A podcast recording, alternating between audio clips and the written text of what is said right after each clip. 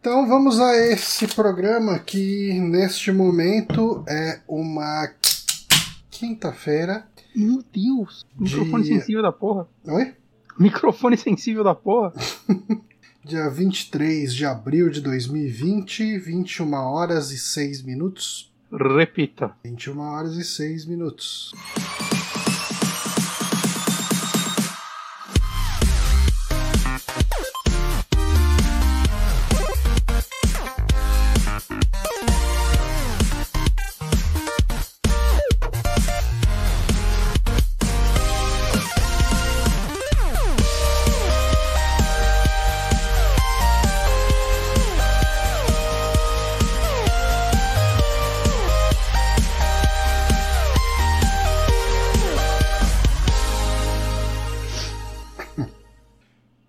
Todos, estamos aqui para mais um saque no Super Amigos. Eu sou o Johnny Santos, estou com o Guilherme Bonatti. Hello. E estamos aqui em mais uma semana de quarentena, mais uma semana na qual nós não fomos atrás de muitas notícias de videogame. Parei com isso na vida. Você viu alguma? Não. Cara, eu vi algumas e é incrível como eu esqueço delas na sequência. Hum, Mas eu vi algumas que eu até pensei, caralho, isso acho que, acho que já tá dando pra montar um saque. E aí não. não né, não é. Bonata tem que jogar Final Fantasy VII pra gente conversar. É, o meu deve chegar amanhã, gente. Aí, ó. Aí, aí vou jogar. Perfeito. É a meta. Mas sim, ah, esse é o Saque, nosso podcast do Super Amigos, onde falamos as coisas que a gente tem jogando e quando não tem quarentena geral no mundo inteiro, a gente fala de notícias também. Exato. Ahn, tudo bem com você, Guilherme? É, tamo aí, né? Não aconteceu muita coisa. Tá, tá, tipo tudo literalmente igual semana passada. É. Eu tô em casa. Eu também, tô Hum, trabalhando pra cacete. Aí. E É. ah, o que significa que eu joguei muito pouca coisa. Então as minhas indicações vão ser bem fraquinhas, viu? Eu joguei bastante, mas eu joguei bastante uma única coisa, porque é uma coisa de 100 horas. Ok. Que no caso foram 65, porque eu já tinha jogado 40 há 3 anos atrás, 2 anos atrás. Então você terminou essa coisa. Eu terminei essa coisa. Legal, a gente vai falar dessa coisa. Mas antes, Não. a gente tem um Amigames. Hum. E o Amigames de hoje é em homenagem a não um jogo, mas um jogo menino. Que é Game o Boy? Game Boy, que Ô, no louco. dia 21 de abril de 1989 foi lançado no Japão. Esse portátilzinho maroto que conquistou muitas pessoas, mu- muitas Portátilzinho gentes. naquelas, naquele era do tamanho de um roteador. Ah, mas ele, pra, pra época dele, é, é o que tem de portátil. Será que ele é maior que um Switch? O primeiro? Hum, Game Boy X Switch Size. ó, ele tem Comparação. 90 por. É, é, 9 por 15 por 3 centímetros. Ah, como as pessoas nunca fizeram uma comparação de Game Boy com Switch? Aí, alguém já deve ter feito. Mas não tem foto fácil. Vamos ver. ah, Switch Dimensions. Comparison. Aí vem dimensão de Switch de rede. É, tem que colocar Nintendo Switch quando não é muito específico, porque é foda. Eu já passei por isso. E, e daí vem medidas em polegadas. Aí vai tomar no cu, né? Ó, achei uma imagem que compara vários portáteis com o Switch. Tem o Game Boy, tem o Game Boy Color. Mas não tem o Game Boy. É que assim, com os controles, ele tem uns 26 centímetros, a altura dele é, é 10 centímetros. Então o Switch é um pouco maior, sim, do que o Game Boy. Aí. Também. Mas enfim, Mas o Game Boy é mais grosso. Game Boy é mais grosso. Comportar 32 pilhas essa porra. Eram quatro pilhas, mas aliás quatro? a questão das pilhas. O que era né? muito era aquele da, da- Era da Sega, o Game Gear, né? Que era pilha pra arregaçar, não era? Ele tinha bastante pilha. Eu, eu lembro que ele Eu acho- comia pilha. Eu acho que ele tinha, tipo, pelo menos umas 8 pilhas. Mas eu tava lendo aqui sobre o Game Boy, cara. Você sabia que, assim, o tempo, logicamente não é o tempo real, é o tempo que a Nintendo falava que durava, mas o Game Boy original, o, o tempo que ele aguentava com quatro pilhas ali era de 30 horas, cara. Game Gear, pela foto que eu tô vendo, são 6 pilhas, 3 de cada lado. E, e, assim, a autonomia do Game Gear era ridícula. É, porque assim, tipo, ele era bem mais forte que o Game Boy, né? Ele tinha imagem colorida já, Uhum. ele era bem potente pra um portátil. Então, mas isso foi muito pelo que. É lógico que a, a Nintendo eh, tem que falar isso depois que os mais potentes saíram. Mas a ideia do Gunpei Yokoi lá, o, engenheiro que criou, foi usar hardware barato é, e, e, assim ligeiramente fraco porque gastava pouca potência para ter bastante autonomia a pessoa poder jogar à vontade. É, mas faz sentido, cara. Eu acho que faz a diferença isso. Fez toda a diferença, De verdade, porque, porque- o Lynx, o, o- Lynx e o Game Gear, eles eram ah, tecnicamente muito melhores. Mas você podia jogar 40 você minutos. joga meia hora, acabou a pilha, não vale a pena.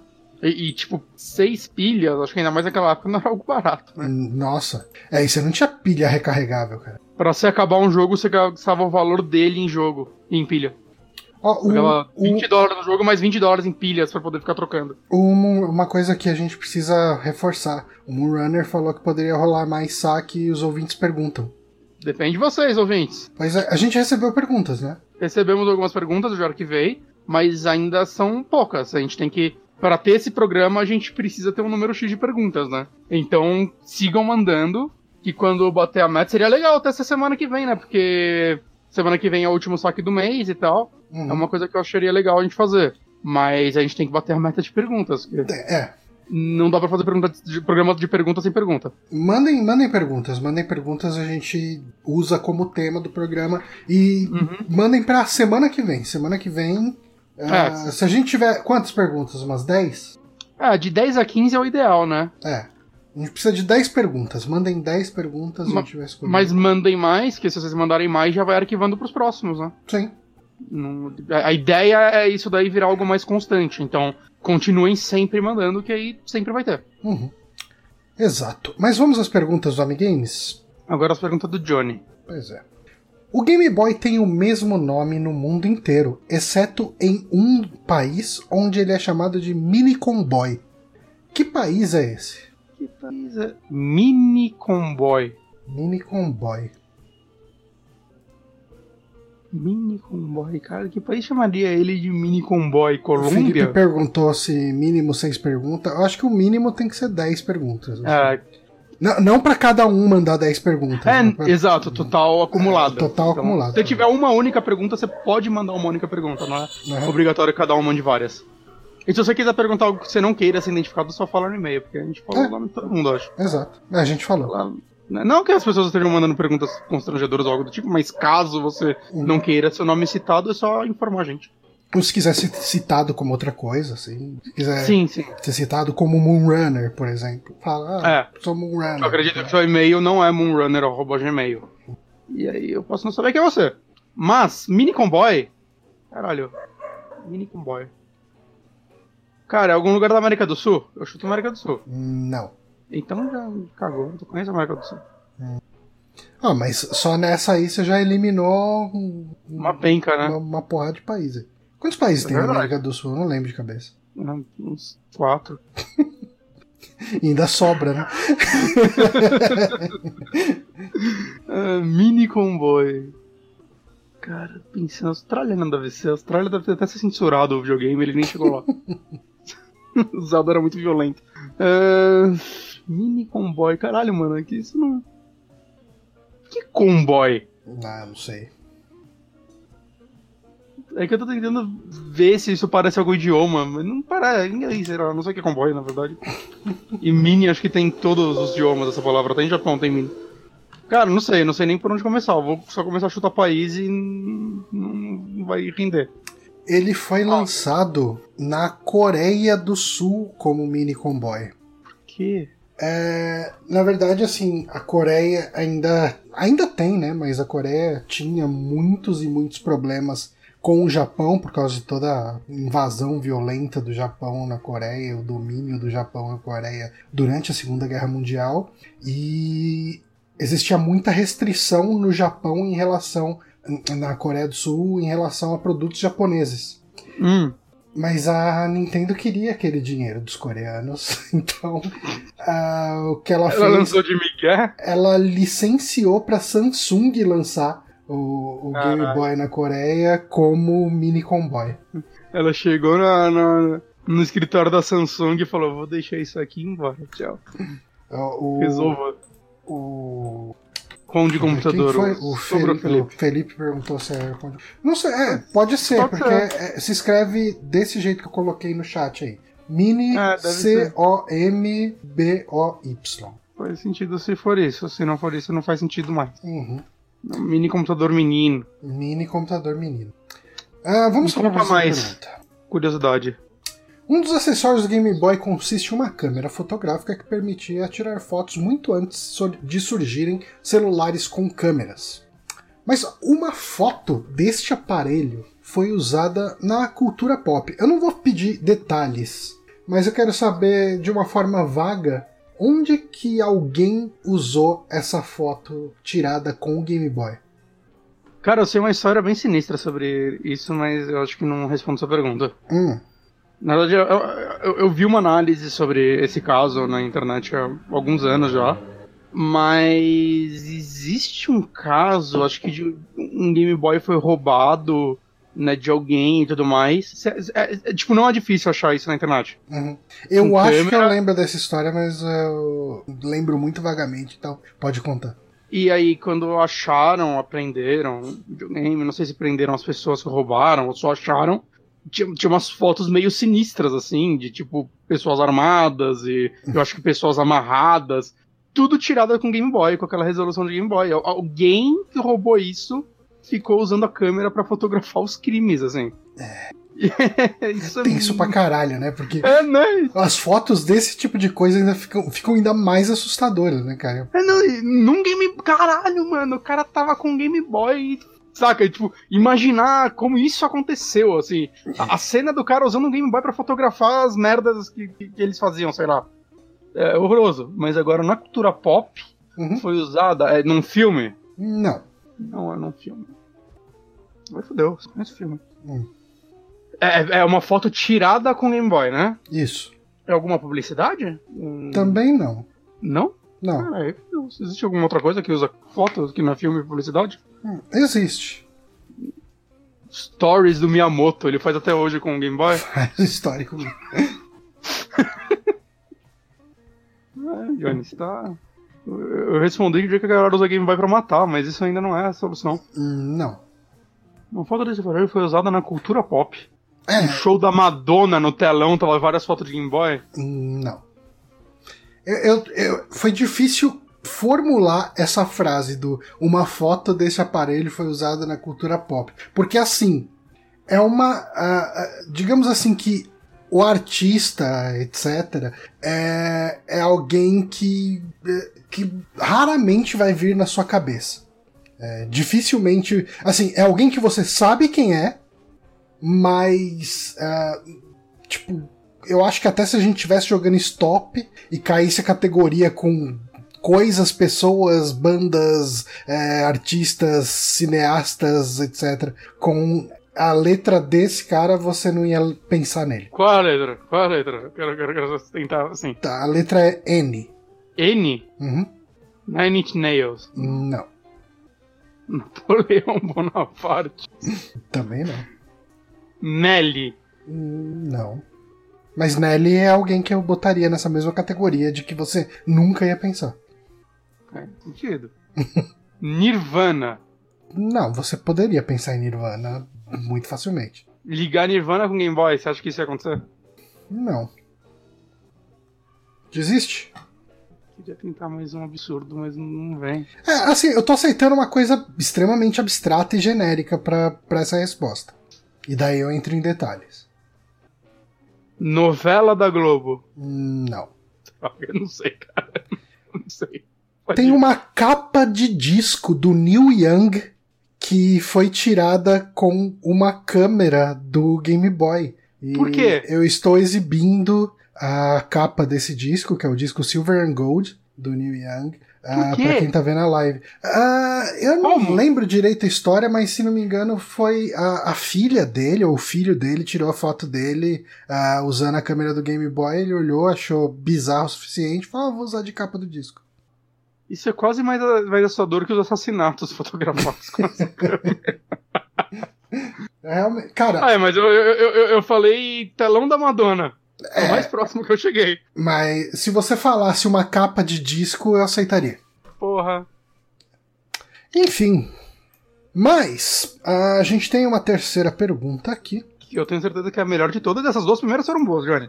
Ó, depende tá... sempre do ponto de vista. Essa pergunta tá relativamente fácil se você saber, se você saber, se você souber uh, o que é a Singer.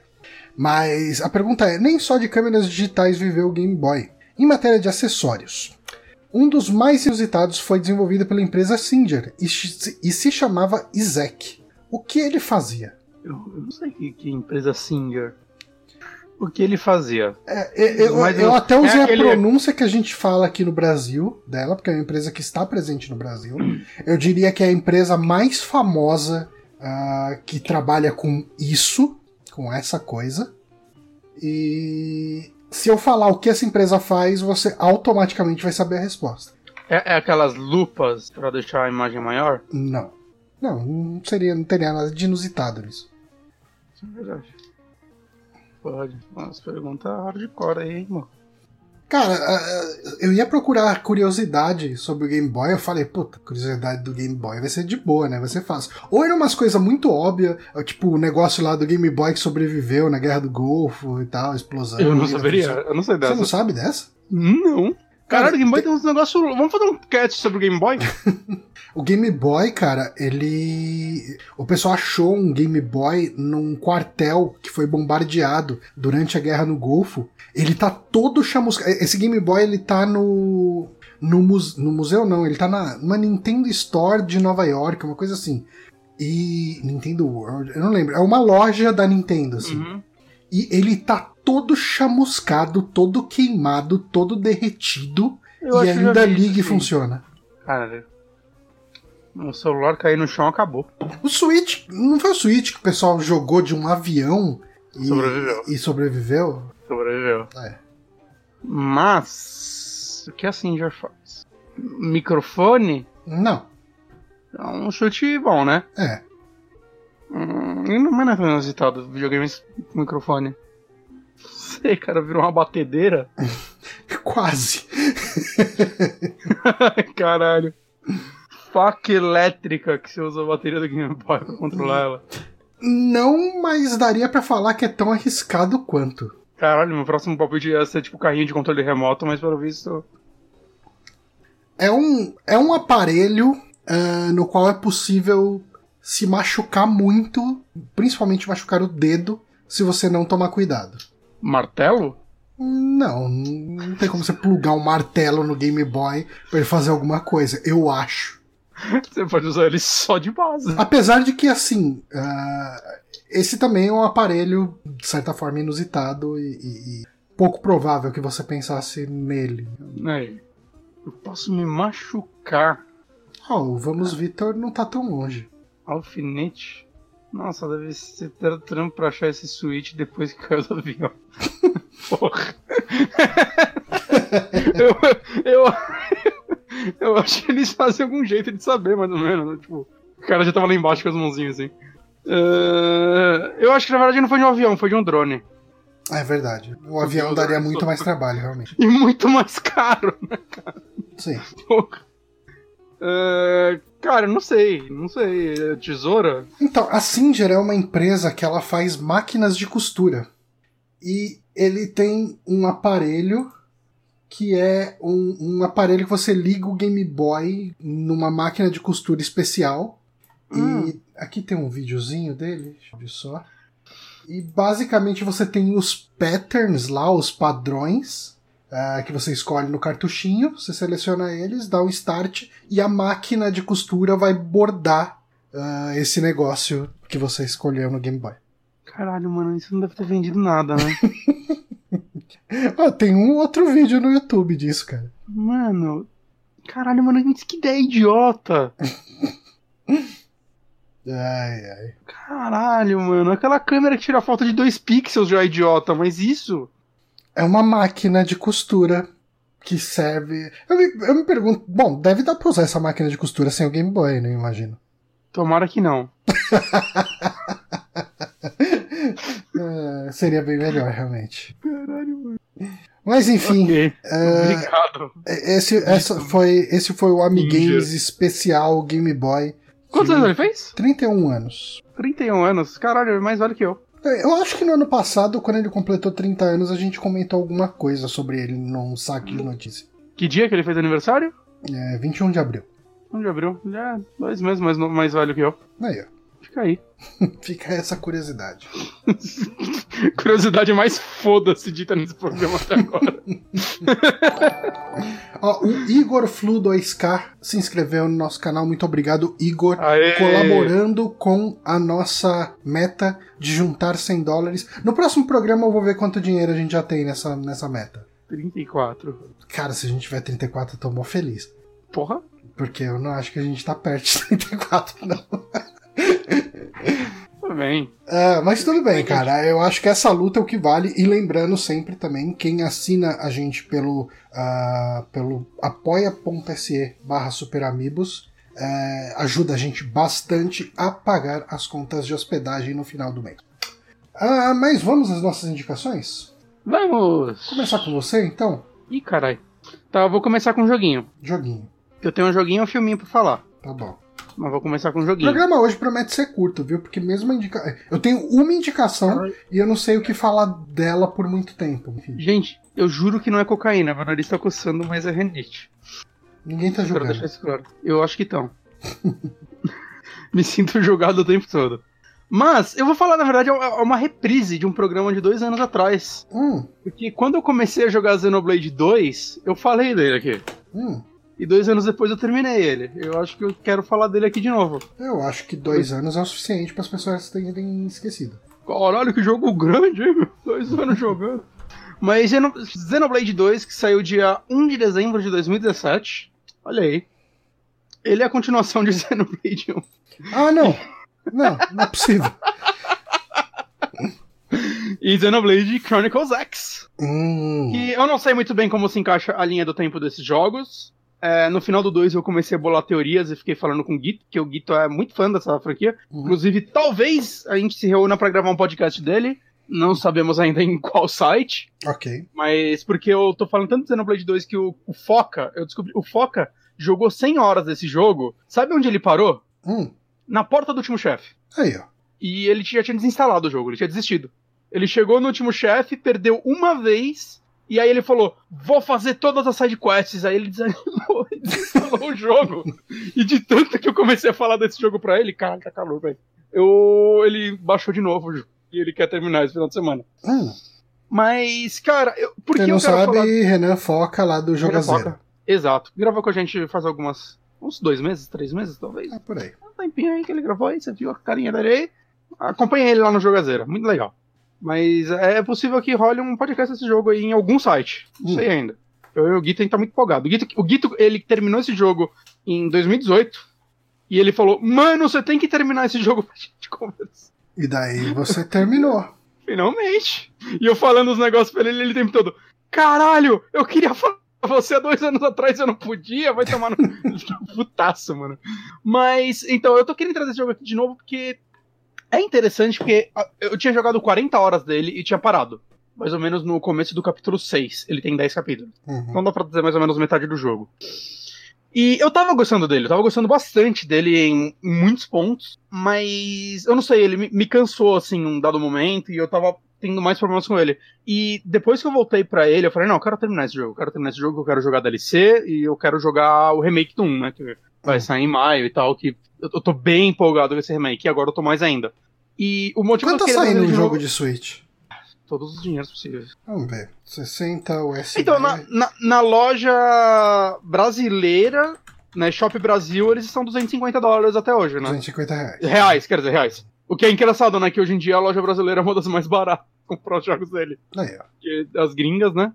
Mas eu não devo pegar ele no lançamento, mas eu tô muito afim assim, de jogar Não, ele. você sabe que ele não vai diminuir de preço, né? Sim, mas é- vai o físico. Ah, ok. Porque o que acontece é que ele vai vir aqui no Brasil. A única loja que eu achei ele aqui no Brasil, eu quero ele físico, tava 350 reais. Eu não vou vendendo, mas esse jogo não vai vender muito no Brasil. E ele vai encalhar e aí o preço vai despencar. Ou ele vai ficar extremamente raro, igual o do Wii, e vai custar uns 500 pau. Porra, eu paguei 80 reais no meu do Wii no Submarino. Ah, Ele sim. Ficou É caro porque de ele teve uma época que ele ficou raro pra caramba.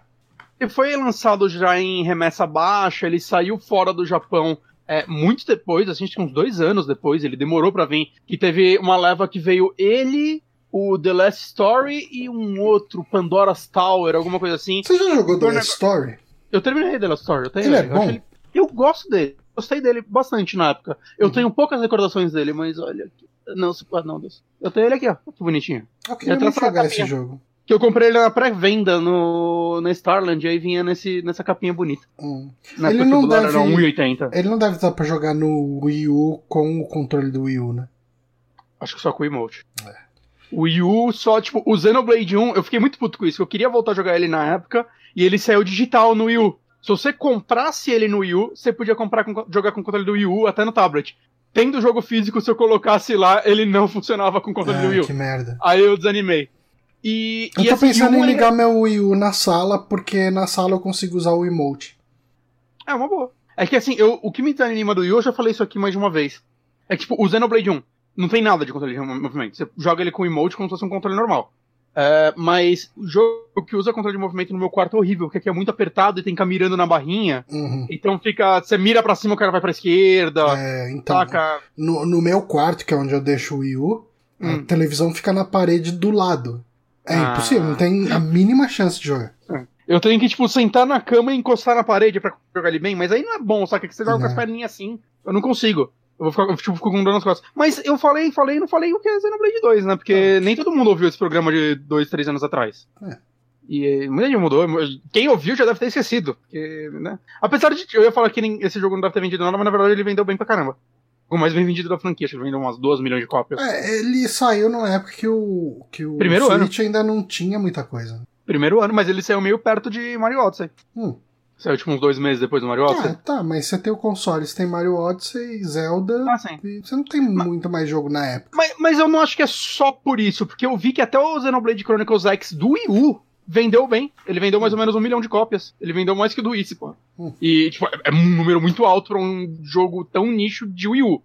Saca? E eu acho que esse Xenoblade, ah, o que acontece é que o 1 não deu, deu tanto quanto saiu, a longo prazo não sei dizer, mas ele virou aquele sucesso cult, né? Ele, ele tem uma comunidade muito ativa, o primeiro. Né? Ele é, tipo, ele é o RPG favorito de muita gente, ele se tornou. Uhum. Você acha pessoas apaixonadas por ele. Então eu acho que o 2 foi rolando aquele hype de muita gente. Ah, ouvi falar tão bom do 1, deixa eu jogar o 2. Saca? E o 2 foi um jogo muito bem aceito também. Né? Então eu, eu- espero, inclusive, que o remake do 1 venda bastante. Assim, eu, eu- Hum. e é uma franquia que merece isso. A Monolith, né, que faz esse jogo, que por sinal tem o mesmo nome da empresa que faz o Shadow of Mordor, Sim. né, que é uma confusão do caralho, eu não sei como isso não dá merda. Né, pra quem não sabe, ela é um estúdio da Nintendo, né, ela comprou da Namco Bandai há alguns anos, elas tinham meio dividido, assim, né, a, a equipe dela, os shares da empresa, né, a Nintendo comprou ela em 2000 e alguma coisa, 2006 talvez, talvez muito depois, eu não sei, e a empresa ela foi fundada por ex-membros da Square Enix, na época, no começo, que é a galera que fez. É... Square Enix, não, da Bandai mesmo, né? Que fez o Xenosaga do Bandai e o Xenogears. Não sei. Eu acho que eles são da, da Bandai. Eu, eu sempre falo que é da Square, mas não eu é da é Square. é da. Bandai. O, o, o... Eu acho que o Xenogears- Xenogears é da Square É da e o Square. Saga é da Bandai. Ok. Gears, deixa eu só conferir, porque eu dei falar merda. Então, Xenogears é da, da, da Square. Da Square. O Xenosaga eu acho que é da Bandai. Tá. É, da Namco. Namco Bandai. Tanto que no Xenoblade você tem uma Blade que é um personagem do. É inspirado num personagem do Xenogears, se eu ver. Hum. Né? É tipo meio que ele. Então aí muita gente já vai especulando: caralho, será que a, a Namco tá fazendo um remake do Xenogears e por isso que liberaram e tal, né? Porque não é propriedade da Nintendo esse. Até onde eu sei. Pode ser que ela tenha comprado, mas eu acredito que não. Mas é, o, o que é Xenoblade? Vamos falar um pouquinho desse jogo. É, eu acho que desde o 1, assim, é um jogo que tem um, é um dos JRPGs que tem um dos universos que mais me fascinam, né? É, que ele basicamente é um. Ele retrata um mundo, né? No primeiro jogo, é, as é um mundo onde as pessoas vivem em cima de um titã. Né? O planeta é um titã. Né? Um titã que era um ser vivo né? Que no primeiro existem dois. Tem um titã orgânico e um titã, tipo, mecânico. E tá, tipo, os dois no meio de um oceano. E o que acontece é que eles estavam em guerra, um contra o outro. E aconteceu algo que eu não cheguei até aí no jogo se, se cheguei a explicar isso, que eles paralisaram. Tipo, um dando uma espada no outro, algo do tipo. Eles paralisaram. E toda a vida existe em cima desses dois titãs. É, em um deles, o orgânico, é onde tá os humanos e as criaturas normais, assim, né? Uhum. É, é, um, é uma natureza, digamos, mais parecida com o planeta Terra, enquanto o outro são seres robôs. E esses dois mundos continuam em guerra no primeiro jogo, né? Os seres biológicos contra os mecânicos.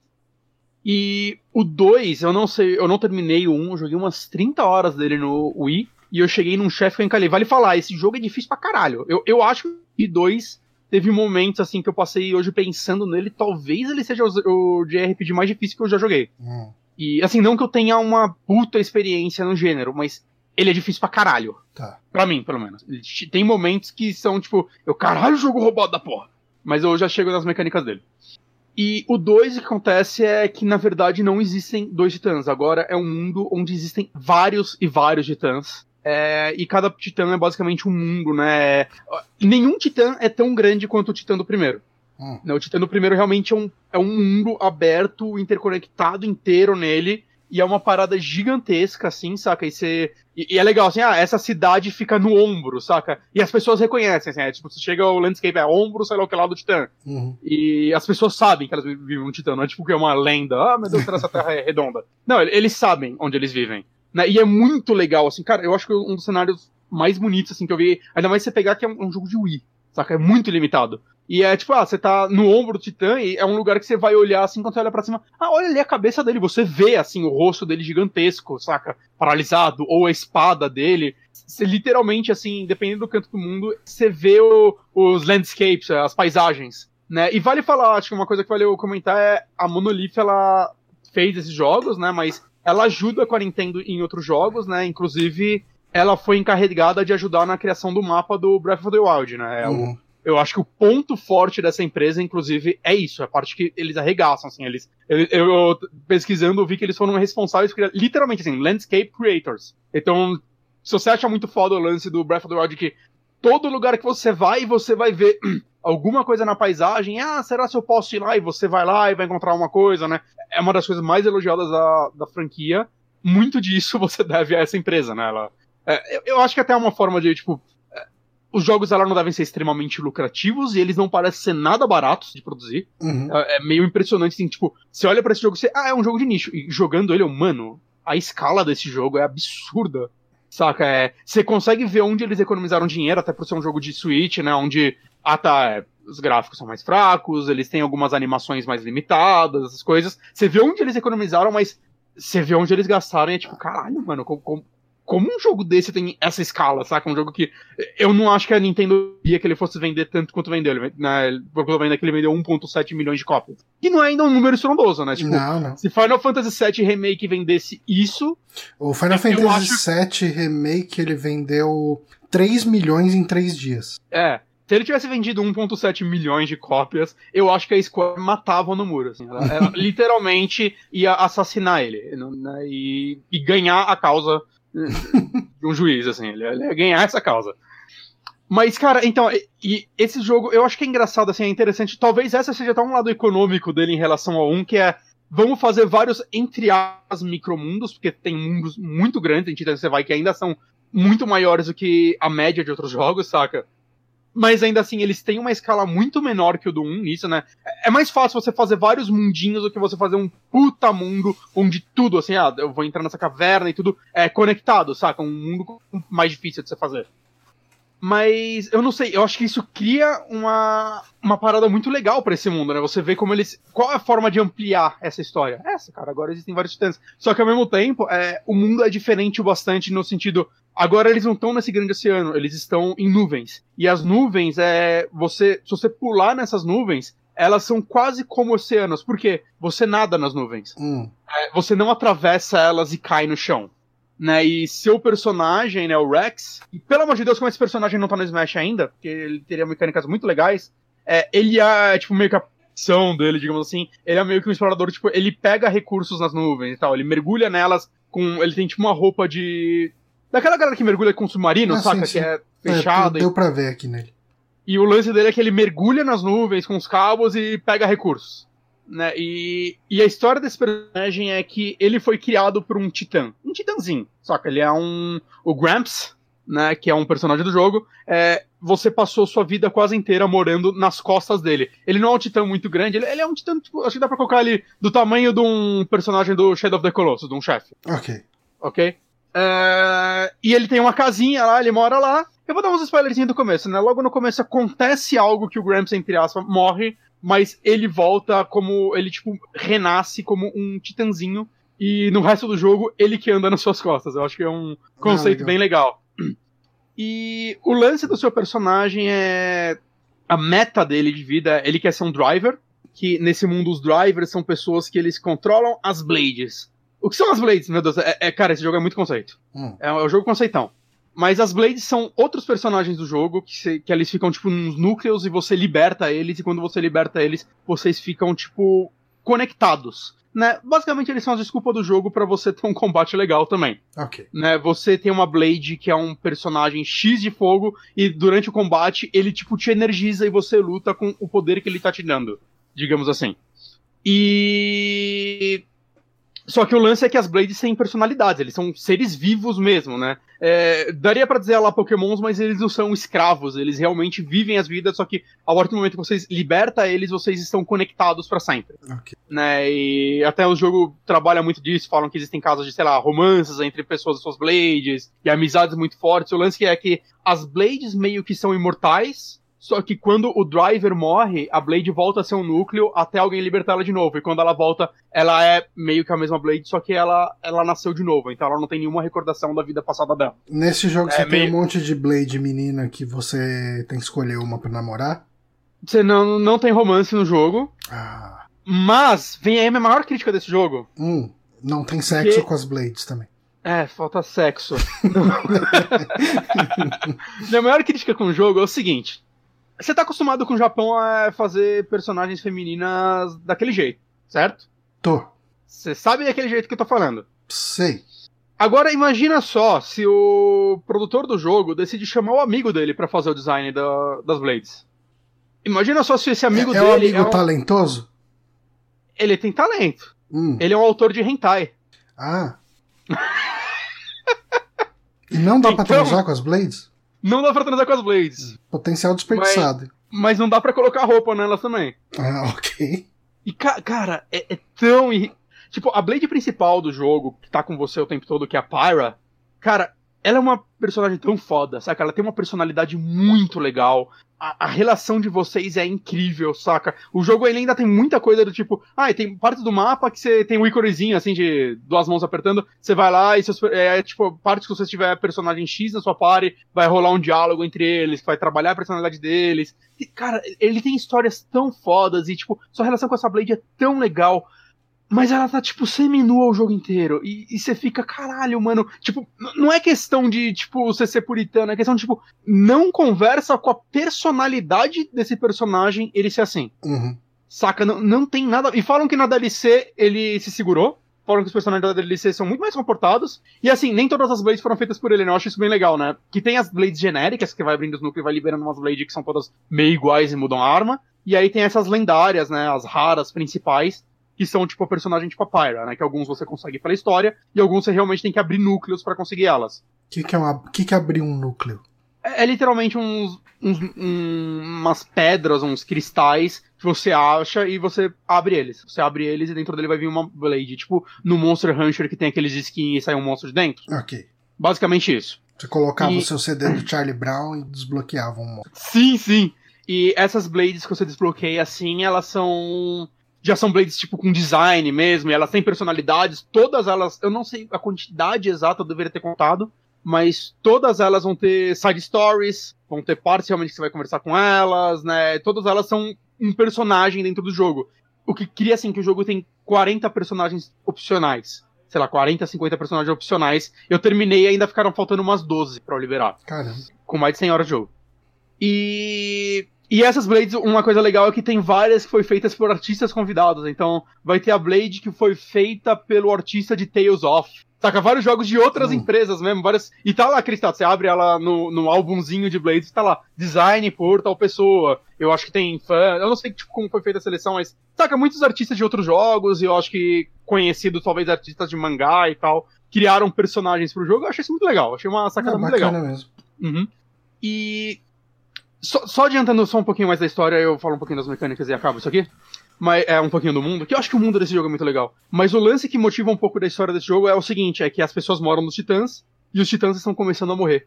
É, e aí cria questionamento. Tá, rola meio que um questionamento de tipo, cara, o que vai ser do mundo quando o último titã morrer?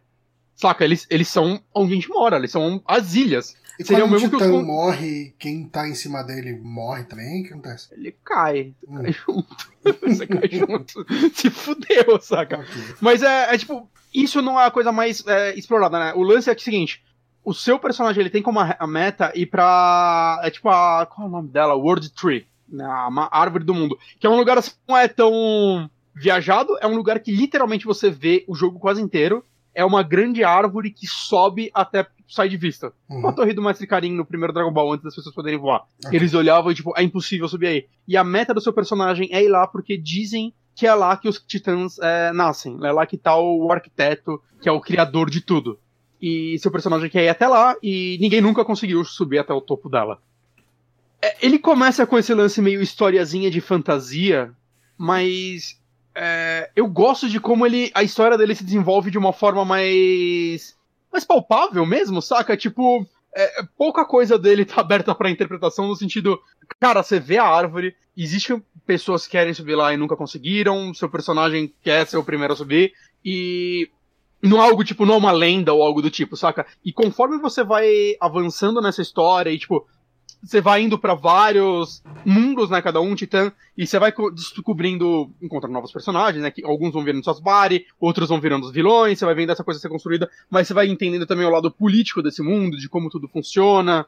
O né... Peter Pepe perguntou se o jogo tem um vilão principal, e se seria spoiler falar sobre Cara, ele tem um grupo de vilões que entre eles tem um principal, mas eu, eu não acho que eles são vilões no tipo vilões de Final, de Final Fantasy, saca? Não tem um Kafka aí no meio, não tem um. Ó, oh, o Guito assinou a gente. Obrigado, Guito. Ah, seu lindo. Não tem um vilão. Tipo, I'm evil, saca? Porque, tanto que os vilões do jogo, parte dos vilões do jogo são os personagens da DLC, né? Durante o jogo inteiro é contado de algo que aconteceu há 500 anos atrás, em Torma. Torma. E durante o jogo inteiro tem vários flashbacks disso. Saca? É, sempre que tem uma cena com os vilões, é eles conversando sobre isso. E você sabe que algo horrível aconteceu lá que fez eles se tornarem vilões. E a DLC você joga com esses personagens 500 anos no passado, você vê o que é, o, é o. Você vai descobrir o que aconteceu aí na DLC. Que eu achei uma sacada muito legal deles. Tá aqui, não é cortaram conteúdo. Não, cara, eles não cortaram conteúdo para fazer isso. É claramente algo que eles fizeram já pensar. Adicionaram. É, cara, é um jogo. Cara, eu terminei ele com cento e poucas horas, ele tem conteúdo para mais de 300 horas. Saca? É, é muito. Seria como. Tá, eu vou falar de Final Fantasy VII original. Tá? Eu não vou dar spoiler, mas o Final Fantasy VII original conta algumas coisas do passado. Você não joga essa história do passado, ele conta essas histórias. Uhum. E seria como se depois eles fizessem um outro jogo que você jogasse essas histórias do passado. Ok. Talvez tenha feito, eu não sei se o Crisis Core é isso. Eu nunca joguei Crisis Core, talvez seja. Crisis Core é isso, né? O Crisis Core você joga é com isso? o Zack. Ok. Ok. Então acabei. É, então é isso. É como você. Quase não é um conteúdo cortado de Final Fantasy VII. Era um background de Final Fantasy VII que eventualmente eles criaram um jogo em cima disso. Que eu imagino que eles devem estar colocando isso no remake do 7, eles devem estar misturando coisas do Crisis Core, eu imagino, pra deixar ele gigante. Faz sentido? Espero que sim. É, Talvez nos sei. próximos capítulos. Talvez nos próximos. Nesse primeiro, não. É que esse primeiro é, ainda não é contado essas histórias, né? Elas são mais pro futuro. Hum. Mas Xenoblade, gente. Uhum. Mas ele tem, é, tipo, esses personagens que o tempo todo vocês sabem, vocês que existe algo. Que eles não são puro mal, apesar deles estarem fazendo algo horrível. E eu gosto, assim, eu gosto de vilões assim, né? Que são pessoas mais construídas. É, não vou falar que é a coisa melhor roteiro que você já viu na sua vida nesse sentido, a melhor construção desse tipo de personagem. Mas eu acho que funciona. Eu acho que funciona muito bem para esse mundo que eles estão criando. E qual é a outra coisa que eu tenho que falar? Eu quero falar um pouquinho mais rápido agora que eu já tô uma hora falando desse jogo é, a jogabilidade dele, né? Que ele funciona, eu vejo muita gente comparando um pouquinho com o MMO, que é seu personagem vai ficar dando um, auto-ataque nas pessoas, né? E vai enchendo as barrinhas dos outros golpes e eventualmente você usa eles pra dar os ataques especiais. Uhum. É, porque, com uma jogabilidade assim, eu disse que esse é um dos jogos mais difíceis que eu joguei na minha vida. Jogos mais difíceis não, de RPGs. Porque, cara, isso é um defeito dele para mim, é. Ele tem uma quantidade absurda de mecânicas. Ele demora muito para te introduzir elas. É, a principal mecânica desse jogo, acho que do combate, que são os combos das blades, né? Que é, é você vai ter uma blade de fogo, uma de água e uma elétrica, vamos supor assim. Tem vários elementos. Você tem essas três, né? Na sua party normalmente são três personagens, cada um com. Cada um tem três blades, mas eles só podem usar uma por vez. E você pode ficar trocando elas. Teria como se você trocasse sua arma durante o jogo. Cada personagem tem três armas, né? Pra facilitar. É, você controla só um deles, os outros dois vão atacando automaticamente. E o que acontece? É, cada blade tem quatro ataques três deles que você usa meio que à vontade, né? Ele tem um cooldownzinho que conforme ele vai enchendo, você usa ele. E sempre que você usa esse ataque, você vai enchendo o quarto ataque, que é o ataque especial. né? Tipo, você encheu lá, você encheu o Limit Break, trazendo o Final Fantasy de novo. Ah, ok. O lance é que o Limit Break tem quatro níveis, então você encheu uma barra, segunda barra, terceira barra, e a quarta barra enche de uma forma um pouco diferente, não é relevante, não vou me encher aqui com isso. Para você dar um combo, é o seguinte, você tem que dar um ataque é, de nível 1, 2 ou 3 e aí, de algum elemento. Por exemplo, fogo. Dê um ataque de fogo de qualquer nível. Enche a primeira camada dele. Aí dessa primeira camada tem quatro opções, tá ligado? Vai aparecer. Ou outro ataque de fogo, ou um de água, ou um de vento, ou um de terra. Eu tenho que dar um ataque de nível 2 para cima, ou seja, 2, 3 ou 4, desse segundo elemento. Enchi o terceiro elemento. O terceiro elemento vai ter outras opções. Você dá o desse, desse terceiro elemento que tem nível 3 ou 4 você vai dar um combo. Isso vai dar uma animação foda que você vai tirar uma energia monstruosa da pessoa. O que acontece é, essa mecânica principal do jogo, eu acho que ela só é introduzida depois de umas 20 horas de jogo. Rapaz. Até então, você fica só batendo no monstro e arrancando a vida dele e dando os ataques conforme você quer. E a luta demora. Um bichinho bunda, a luta leva, sei lá, uns 3, 4 minutos. Então, eu, acontece- o, o o meu Wii U, eu emprestei ele um tempo pro Matheus Lima, que É. era quem gravava o Overkill com o Eric Seika. Uhum. E ele falou, cara, eu queria muito jogar é, o Xenoblade e tal. Você me aluga o, o Xenoblade Chronicles X, né? Ah. Ah, você me aluga o seu Wii U e tal, eu te pago du- durante o tempo que ficar comigo, só pra jogar. Eu falei, cara, vamos fazer o seguinte: você compra o jogo, você bota no HD e depois você me devolve o videogame e eu fico com o jogo e. Não precisa pagar um aluguel, né? Tipo, Uhum. Você me passa ele. Ah, ele ia ter que comprar "Ah, o jogo de perfeito." qualquer forma. É, então. Daí ele me passou. Eu joguei ah, meia hora do jogo, eu achei o combate muito devagar e eu dropei, assim, eu não tentei Eu- de novo. Eu não sei como é o X, eu não- porque ah, eu sei que o combate dele é diferente do 2. Hum. O do 1 é muito diferente do 2. Que um, esse lance, tudo que eu tô falando das Blades, é coisa nova desse jogo. Hum, Elas não existiam no 1. No X eu não sei, eu não joguei o X mesmo. uhum. Eu quero jogar ele. Então é. Saca, o combate dele do 1 é completamente diferente. Tirando assim, ele ainda tem esse lance meio MMO de cooldown, mas é, é, é outra parada. Mas é, qual é o problema disso? O problema disso é que quando introduziu meca- essa mecânica, eu não sei se o jogo não explicou direito, ou se eu tava meio de saco cheio porque eu não tava gostando do combate do jogo Uhum. e eu não prestei atenção. Eu fazia combo só na cagada. E eu não ligava pra eles. E com 40 horas de jogo, qualquer inimigo bunda, o combate demorava uma hora e meia pra mim. E é por isso que eu dropei o jogo. Eu falei, mano, isso é uma bosta. Aí eu voltei a jogar agora, né, faz pouco tempo e tal, porque eu tava tão empolgado pra jogar o remake do 1. Ele tá muito bonito, cara. Eu vi os vídeos, tá muito bonito esse remake. Tá muito Tá mais bonito mesmo, os dois. tá mesmo. E, e eu, puta, cara, eu quero, sabe, o mundo dele é, é fascinante demais pra mim pra eu abandonar esse jogo. E eu comecei a jogar, e eu ainda, nossa, mas esse conversa é boa. Eu colocava, tem, tem um, eu esqueci o nome do canal, mas o canal que eu acompanho, o cara falou, mano, eu não vou analisar esse jogo, ele fez um vídeo explicando que ele não vai analisar. Ele colocou o combate, largou o controle e ficou assim no computador. Falou, lutando, encheu o cooldown, ele apertava o botão. Ele, mano, eu não quero jogar isso. E aí eu cheguei num chefe dessa parte e não tava dando. E aí eu falei com o Guito, eu falei, cara, esse jogo é quebrado. Eu vou ter que fazer 10 horas de grind pra passar desse chefe. E aí o Guito falou, cara, pelo amor de Deus, vai ver uns vídeos de como jogar isso que você não tá sabendo jogar. Vê uns vídeos. Aí eu vi, cara, eu vi uns vídeos ensinando a dar combo, ensinando as mecânicas. Eu acho que esse jogo tem um dos meus combates favoritos da vida agora. Caralho. Porque quando você aprende isso, o jogo vira um gerenciamento de. Porque assim, você quer ter personagens com blades com, com recursos diferentes e ter o lance de tipo, que acontece? Quando você. Os seus é, parceiros enchem o, o combo deles, é, eles não usam automático. Libera, tipo, o L1 e o R1 pra usar o golpe de água do personagem X ou o golpe de vento do personagem Y. E aí o lance é que vira um gerenciamento de tipo, ah, esse personagem já tá no nível 3, deixa eu usar o meu no 1 e esperar o outro entrar no 2, que sempre que você usa um combo, é, você não pode dar, demorar muito para usar o próximo golpe, né? Vai ter uma barrinha que vai diminuindo, então você tem que esperar o momento certo de usar isso. E tem outras mecânicas, é um negócio que você vai dar um break no inimigo, que, você, que ele vai cair no chão, e se você estiver dando combo nisso, vai dar. Vai virar um outro golpe que vai dar muito mais dano. E aí vira um negócio de tipo, cara, você gerenciar basicamente os, as suas habilidades para sempre estar tá dando o maior dano possível em cada inimigo. E, cara, as lutas ficam tão divertidas e tão dinâmicas que eu falo, mano, é foda, é foda recomendar esse jogo para quem não tá querendo, gostando do combate no começo, que demora muito para isso acontecer. Mas quando acontece, mano, fica. Assim, o que eu falo é, se você começar a jogar esse jogo, ruxa a história principal até pelo menos liberar os combos. Depois disso, você começa a fazer side quest. Foda-se. Uhum. E por conta disso. você pode fazer assim, side quest a hora que você quiser, ou você pode, perde pode. algumas? A hora que você quiser. É, inclusive, esse é um lance desse jogo que ele é muito pouco amarrado, até no sentido, ah, você tá no momento da história que você caiu num lugar e você tá sozinho, isolado, e você tem que reencontrar seus amigos. Ah, apertei o botão de fast travel, eu posso ir pra qualquer cidade ainda, se eu quiser. é, é, até um negócio que, tipo, hum, quebra um pouco a imersão isso, né? Era pra eu estar preso nesse lugar. Mas é, é tipo, foda-se, vai. Você vai estar sozinho, que vai tornar um combate mais fraco, você vai querer continuar até reencontrar seus amigos. Isso acontece mais de uma vez, inclusive. Mas, foda-se, o jogo em nenhum momento ele te prende. Até na. E até quando você morre, isso é interessante. Você tá num chefe que.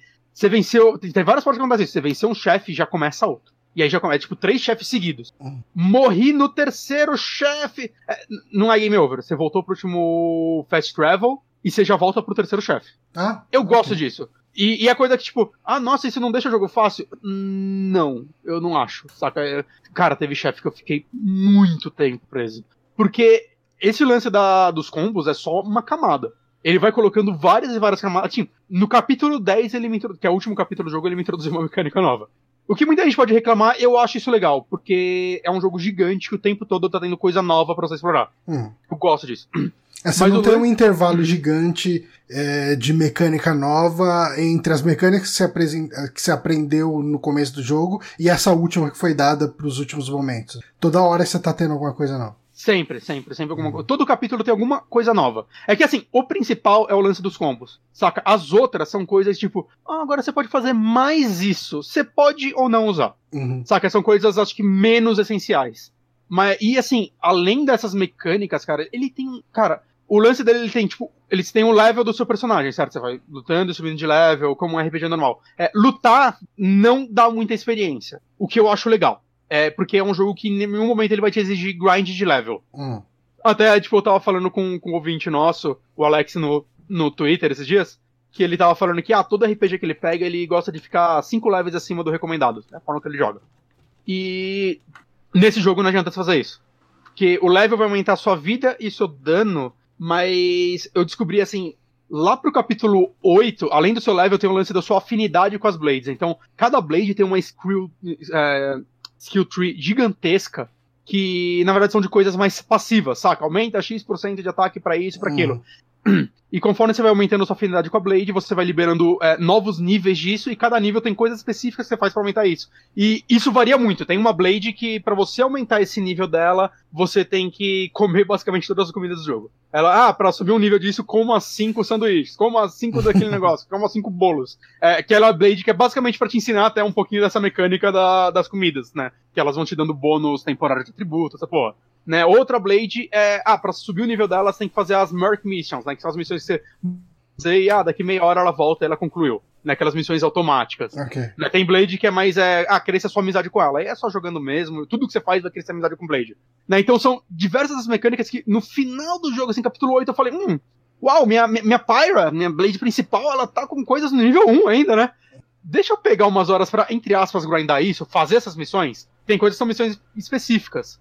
E aí eu peguei para fazer isso. E meu amigo também faça isso. E isso é muito melhor que ganhar level. Porque esses bônus passivos que na maioria dos jogos de RPG, para mim, não significam nada, né? Ah, vou dar 5% mais de dano. Nesse jogo faz toda a diferença, principalmente nos chefes. Que, cara, É, conforme você vai criando suas estratégias para vencer eles, é, ah, não, vou dar 30, eventualmente, tipo, começa abaixo, mas eventualmente você tá dando 30, 40% a mais de dano no combo. E o combo já dá muito dano. Então o seu dano, cara, vai arregaçar o chefe. Saca? Coisas muito específicas. E essas, essas habilidades dos combos, você gasta MP, alguma coisa do tipo? Não, é só o cooldown mesmo. Ah, tá. Tipo, cada golpe automático que você dá, é, vai, para você encher esse golpe, você tem que dar cinco golpes automáticos. Ele vai sempre enchendo. Para você encher esse outro, é sete. Quando ele enche, você usou ele uma parcela do, do, do, do combo, do, do golpe especial. Hum. Então é tipo, não, nunca vai acabar. É só... O seu papel no combate enquanto não deu esse cooldown é, é, largar o controle e ficar olhando ou você precisa esquivar, é, defender? não, assim? não, isso daí é tudo por atributo, né? Esquiva, defesa, é tudo por atributo mesmo. Então, hum. tem Blade que tem golpe especial que cria um escudo que você usa no momento certo para isso. Mas basicamente não, é olhar, atacar, mas é tipo muito rápido, saca? Tem golpe que enche. Cara, 5 segundos você vai estar com ele de novo. Ele vai estar sempre enchendo e você enchendo e usando. Né? E, e tem o lance de tipo. Do, de você então, se assim que você der o golpe automático, você apertar o botão do golpe, do, do especial, vai dar um cancel que ele vai dar o golpe, vai dar um brilho na tela e ele vai, na hora, já, já emendar o outro e isso vai, tipo, dar mais dano, encher mais rápido as coisas. Então, você tem que ficar atento a essas coisas. É, no máximo, assim, tem coisa que você pega que vai jogar remédio no chão, né? Um golpe meu dropava potion no chão. Hum. E ah, você tem que ir lá pegar elas. Né? Eu tenho um personagem que é um healer e a, a inteligência artificial dele já faz ele o tempo todo ficar buscando as, as poções quando a vida das pessoas estão baixa. Ah, okay. Mas tem coisas do tipo, assim, é, é a maioria das coisas são bem é, automáticas. Mas, cara, eu, eu não sei, cara. É, e assim, a camada de, de coisas que ele tem, é, não dá para descrever todas, eu não vou nem lembrar de cabeça todas, mas ele tem tanta mecânica em cima de mecânica, muita coisa que eu ignorei o jogo inteiro. No final do jogo eu falei, é, tipo, o último capítulo é um negócio meio maravilhoso, é, a história dele e o ambiente dele é um negócio que eu, eu caralho, eu, eu não esperava que o jogo fosse para esse caminho. Eu queria muito falar com spoiler desse jogo, por isso que eu, eu Guito vão gravar esse podcast, cara. Eu quero falar com spoiler desse jogo. Uhum. Porque o que acontece na história pra mim é meio fascinante. É tipo, ah, ok, eu, eu, eu queria só jogar o remake do 1 e o, o DLC do 2, que já tá aqui. Mas, ah tá, eu quero jogar o X agora também, porque eu quero absorver tudo que existe de história desse mundo, porque isso é meio incrível. Eu quero, eu quero saber como esses mundos se unem. Eu preciso disso, saca? Porque é, é um universo meio incrível, assim. Só que ele tem uma coisa, assim, nessa parte que é, pra mim, um combate. Uma coisa assim. que o quê? Que é a pior coisa do jogo para mim. Hum. Uma, uma, parte que é tipo.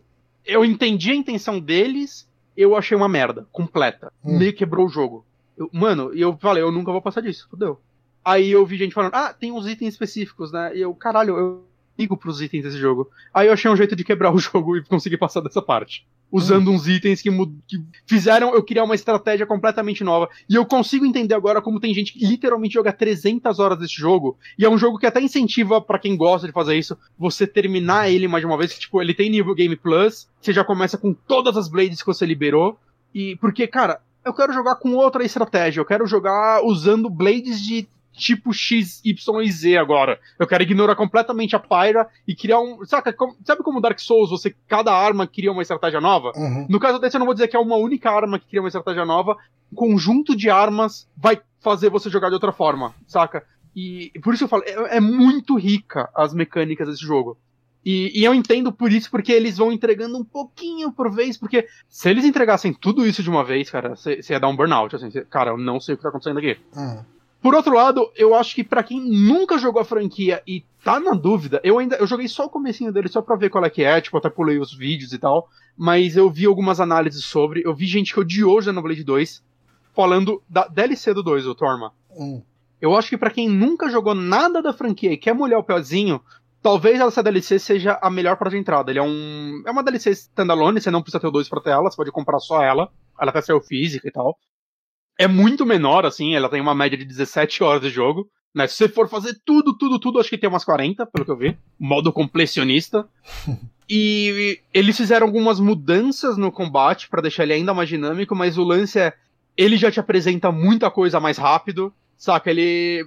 Normalmente, eu vi gente que não teve saco de chegar até a parte dos combos do 2 falando, mano, o combate desse, dessa DLC é delicioso. Eu amo esse jogo. Eu vi gente elogiando ela nesse nível, saca? Caramba. E porque. E eu acho que eu quero acreditar que, tipo. Quanto que tá Essa DLC? Tem na eShop brasileira? Na eShop brasileira ela custa 120 reais. Ah. Né? Lá fora eu acho que é uns 30 dólares. 20, 30 dólares, eu não sei ao certo. Mas eu, que- eu quero acreditar que eles pegaram esse tipo de feedback, né? Talvez, eu tenho certeza que pegaram alguma coisa da crítica pra colocar na DLC, porque parece que eles arrumaram muita coisa. Tipo, não é só questão de apresentar mais rápido, eles melhoraram coisas do combate na DLC. Então eu tô curioso pra saber o que eles vão fazer nesse remake do 1, porque já deu, eles já falaram que o combate não vai estar igual ao do primeiro jogo, né? Vai ter mudanças nisso. Né, então eu quero saber o que eles vão pegar de, do que eles aprenderam nesses daí pra implementar no 1 e num possível 3, né? Ele já falou que ele quer fazer uma, continua, uma continuação desse jogo. Né? Eu esqueci o nome do produtor da franquia e tal, é um dos fundadores da Monolith, mas ele é um cara meio grande, né? Eu acho que eu até comentei aqui no podcast umas semanas atrás que eu descobri sem querer que as ideias dele pra Xenogears. Xenogears? É o primeiro, né? Hum, Era sim. inicialmente pra ser Final Fantasy VII. Nossa. Ele tinha criado essas ideias para Final Fantasy VII, ficou muito diferente, não aprovaram, e mas virou o próprio jogo, né? Virou Xenogears. Eu quero muito jogar Xenogears, por sinal. Eu, eu tô com uma vontadinha Cara, de eu joguei muito no... pouco de Xenogears, achei muito legal, mas eu, eu Ele é muito elogiado, né? Aham.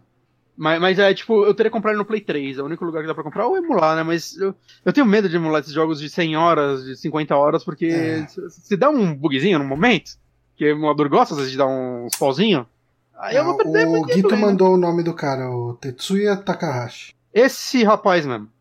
Ele é... E assim, por que eu tô falando de novo desse jogo, gente? É porque eu, eu, eu gostaria que as pessoas demonstrassem mais amor pra ele. Eu gostaria que se. Se o que eu falei aqui dele, que é uma fração do jogo, te despertou algum interesse, é, eu recomendo muito ele. Porque, assim, um dos motivos eu não ter pego o Final Fantasy VII logo de cara é porque eu até falava, tava falando com o Git e com o Foco, mano, eu não quero parar de jogar esse jogo. Então eu vou comprar o Final Fantasy VII pra ficar no canto. Agora que eu terminei, eu posso jogar Final Fantasy VII. Maravilha. Porque eu realmente gostei desse jogo, assim, num nível, saca? Talvez ele seja meu RPG japonês favorito da geração até agora. Eu não joguei ainda o Dragon Quest VII, que eu devo jogar em breve, que parece ser maravilhoso também. Mas, cara, eu, eu amei, assim, esse jogo. Eu. Tem potencial pra se tornar uma das minhas franquias favoritas quando eu jogar os outros dois e mergulhar mais ainda nesse mundo, saca? E, eu tô muito feliz que o, do- o remake do 1 já mostraram que vai ter um negócio extra, né? Que um, um capítulo extra que parece que vai ligar os jogos. Eu quero muito ver o que vai acontecer aí. Então, Xenoblade 2, gente. Xenoblade Se você tem 2. algum interesse, dê uma chance. Beleza. Que é muito bom. Ahn, eu não devo falar por muito tempo, espero. Eu, eu não tenho, de fato, muito a- o, o que falar sobre esse jogo. Deixa eu procurar aqui um videozinho dele. Gameplay. Falei pra caralho, né? Um bocadinho, mas tudo bem. É pra É é compensar muita o coisa. tanto que eu não vou falar. Boa. Minha outra indicação eu vou falar médio, então. Mas eu joguei. Cara, esse é um jogo que apareceu na minha timeline. Lá tem um. No, no Twitter tem um. Tem algumas. Eu sigo uma porrada de gente que faz point and click. E daí tem a. a como que é? Adventure Game Friday, que toda sexta-feira o pessoal sai retweetando os projetos. Ah, eu tô fazendo esse jogo aqui, não sei o que e tal. E aparece um monte desses retweets na minha, na minha timeline. E um deles foi esse jogo Rio, que é um jogo daquele mesmo cara que fez The Strange e aquele outro jogo que eu comentei Que eu- aqui há pouco tempo, aquele Silence of the Sleep. Que era, Tá. é, era um jogo que você jogava meio que com um vulto e ele tinha um clima de terror, meio ah, detention. Eu comentei não faz muito tempo. Sim, sim, vai sim, fazer sim, menos de um sim. mês. Lembro, lembro, lembro, lembro. Ahn, esse é um jogo, cara. ah, ah, basicamente assim, ele tem esse visual que quem tá assistindo aqui a live tá vendo. Ele é um visual bem particular, né? Você joga com esse senhor, um, um velho. E ele é separado em capítulos e essencialmente você resolve ah, puzzles, né? O- assim, eu acho que a primeira coisa que chama muita atenção dele é, é esse visual, realmente, né? Tipo, ele lembra um pouco um Cat Lady em alta resolução. Ah, É, assim, você tem essa, esse gameplay que você joga, tipo, uma vista lateral, né? uhum. E só que é, diferente de Cat Lady, você controla com o mouse. E eu tenho 90% de certeza que esse jogo saiu para celular também, porque a interface dele é muito pensada em mobile. Né? Ele é uma interface muito pensada em tela de toque. Uhum.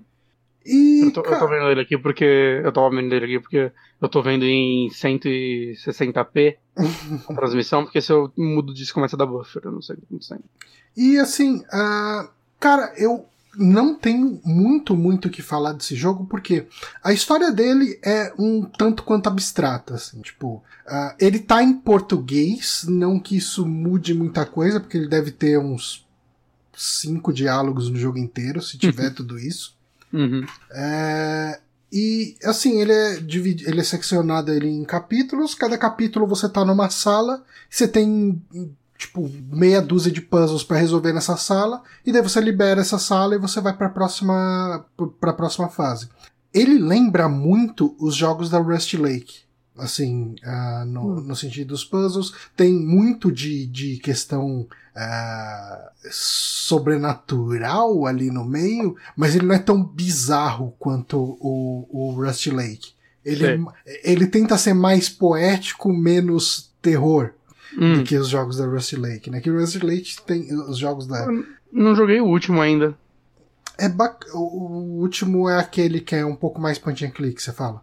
Que eu comentei. Não, o último Rush Lake. Que tem o White Door, né? Que você comentou. É, o White Door, sim. É o Rush Lake Paradise, tô vendo aqui. Eu não joguei o Paradise ainda. O Paradise é legal, cara. Eu gostei dele. Tá caro, 10 real. tá louco. Miséria. É, mas assim, cara, tipo, é, você vai acompanhando esse velho e vai resolvendo puzzles. Os puzzles são. Uh, ok, eu não. Tipo, eu não engasguei em nenhum puzzle. Uh, eles não são difíceis. É, mas são aqueles puzzles que, quando você resolve, faz você se sentir inteligente. Eu acho que o nível de dificuldade dele é parecido com aquele Luna que eu comentei aqui faz pouco tempo, fiz até um vídeo no The Backtracker. Sei, sei, sei. Jogo bonitinho sei. e tal, do, do menininho uhum. que sobe a torre. Uh, eu acho que, assim, ele é ainda mais fácil que o Luna. Uh, mas, assim, cara, é um joguinho que foi uma hora pra eu terminar. Uh, uhum. Ontem, tipo, terminei o meu expediente aqui em casa. É, eu falei, ah, deixa eu ver qual é que é desse jogo. Sentei, comecei a jogar, fui ver, terminei. Ele, ele é o, o, o jogo para final do expediente, você quer dizer? É meio que isso, cara, porque uh, eu tava meio estressado ontem, né? Eu tô em entrega uhum. de projeto, tá pesado pra caramba e tal. Foi um jogo que me fez desligar a cabeça, assim, por um tempo. Não, eu, eu falo isso, mas eu não, eu não falo de forma negativa. Eu acho não, que tem não, jogo não. que realmente acabei de chegar em casa, no caso agora só desligar o computador, e eu, eu quero só jogar uma coisinha, assim, só, só, só, só absorver algo, saca, sem muito esforço. Uhum. É, é um pouco de Animal Crossing para mim atualmente. Todo dia eu jogo um pouquinho dele. É, cara, eu, assim, eu não vou falar muito mais dele. É, é, são puzzles assim, tipo, eu falei, ah, são jogos de puzzles e tal. Quem tá vendo o vídeo tem noção do tipo de puzzle que você vai encontrar, mas para quem tá ouvindo a versão em podcast, geralmente você vai ter discos assim, seccionados em. Vai, você tem o disco do meio, o disco de fora e o disco mais de fora ainda, né? E tal é, do disco do centro. Daí você vai ter que girar esses discos e formar uma imagem. Uh, tem, assim, uma, o que está aparecendo na tela agora aí você tem um, um, disco de telefone. Alguns puzzles que você vai resolver nessa sala vão te mostrar um número. Quando você disca esse número nesse telefone, você vai uh, abrir uma parte da saída. E daí tem todo um lance de você deslizar as portas dos armários que você tá abrindo para resolver os puzzles para formar os números de telefone, sabe? São puzzles uhum. simplesinhos, uh, não, não tem nada absurdo, nada extremamente criativo. Uh, a narrativa dele é bem subjetiva, assim. Uh, honestamente, algumas pessoas podem até achar preguiçosa. Eu, eu não vi nada demais na narrativa dele, sendo bem sincero. Acho que o cara quis contar uma história bonitinha ali, mas honestamente mas, não me tocou. Mas você achou ela meio tendenciosa? Tem muito indie que é assim, né? Tipo, não só indie, mas normalmente indie. Que o cara quer criar algo que, tipo, parece que ele acha que ele tá falando muito. Eu não sei, cara. Eu tenho a impressão não. que não. Não, é só. Cara só quis fazer uma história simples. É. Bonitinha. É, okay, foi... não vejo problema com isso, então. Sim, sim. É, é, ele não é pedante, então. Ok, tá ótimo.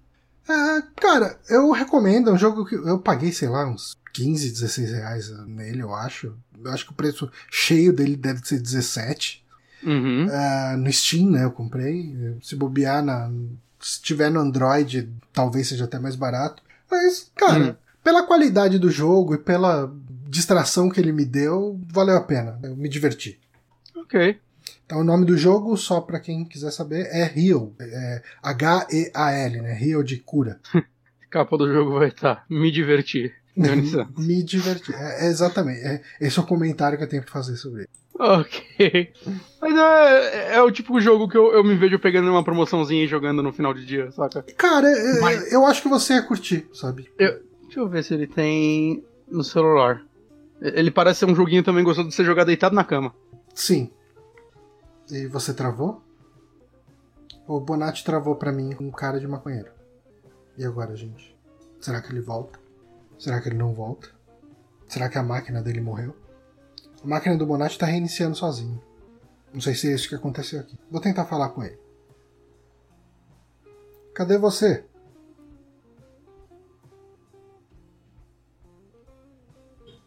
Aguardando. Caiu a chamada.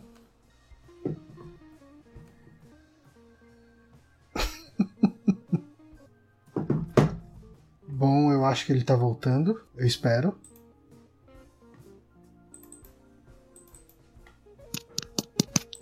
Olá, você voltou? Olá. É, não sei o que aconteceu. Não, Fincher não. Oi, não sei o que aconteceu. Eu Só quero falar que eu não achei, não achei no, no, no, no na, na, na, na, loja de no produtos celular. Okay. Isso, não achei. Hum. Isso tá bom? Tudo bem? Ok. Ok? Quiser falar da sua indicação Posso? final? Eu tenho uma indicação final, gente. Hum. indicação recente aqui. Bem recente. Mas, mas é algo que eu acho que vocês vão ver retornar por algumas semanas aqui. Porque ontem, exatamente ontem, eu comecei uma coisa que eu quero fazer há muito tempo, que é maratonar a franquia 007. Hum. E ontem eu vi o primeiro filme. Eu comecei a fazer isso há uns 3, 4 anos atrás. E eu vi três filmes e parei. Mas agora eu tô fissurado e comecei de novo. E agora eu tô mais afim. Então eu acho que dessa vez eu consigo até o final. Principalmente porque, Johnny, o... esse ano saiu um novo filme, né? O 25 filme da franquia. O, o Daniel Craig é o cara que mais interpretou o 007 já ou não? Ele é o que fez por mais tempo, mas não o que tem mais filme. Ele, esse é o quinto filme dele, claramente vai ser o último. É, o Sean Connery fez, eu acho que sete. Um, dois, três, quatro, cinco. O Sean Connery fez seis. Três, quatro, seis. O Roger Moore fez sete. E o Percy Brosnan fez quatro. O Timothy Dalton dois. E George Lazenby fez um. Fica aí a informação. Ok. E, assim, você nunca assistiu nenhum filme da franquia, né? Nunca assisti nenhum filme da franquia. Da hora. Então, minha meta aqui é fazer você assistir todos. Você baixou? Não, eu comprei isso aqui há muitos anos. Numa Black Friday. Olha. Vem os 23 primeiros filmes em Blu-ray. E. É, qual que é o último que... que tem nele? O Skyfall. Okay. O, só não tem o Spectre, que é o último, né? Que, o 15. E né, o, o, que nem saiu ainda, obviamente que não, né? Uhum. É, o No Time to Die, que eu, eu acho que é o filme de ação que eu tô mais empolgado esse ano. Uhum. Eu acho que é o filme de ação que eu tô mais empolgado desde John Wick 3. Porque ele vai ser dirigido pelo Fukunaga, o diretor da primeira temporada de True Detective. Uhum. E eu acho que é tipo. Eu não consigo pensar nesse momento numa escolha melhor para fazer um James Bond hoje em dia do que ele. Então, eu, eu, eu, esse filme não tem como ser ruim, não, cara. Vai ser bom pra caralho. Mas, eu assisti o primeiro. Eu já tinha feito isso né, há alguns anos. E assim, vale falar, gente, eu assisti muitos filmes do 007 quando eu era novo. É... Principalmente com Pierce Brosnan, né, que ele foi o meu 007 da infância. Então eu acompanhava os filmes dele, sempre que saía eu alugava e assistia com meu pai. Né, que meu pai é muito fã da franquia. Ele, ele, ele é o, o cara que gosta mais do, do Sean Connery, né? Eu acho que é. eu, eu acho que tem muito disso, né? 007 tem o seu 007 da infância, que é o que você vai gostar mais do que todos os outros.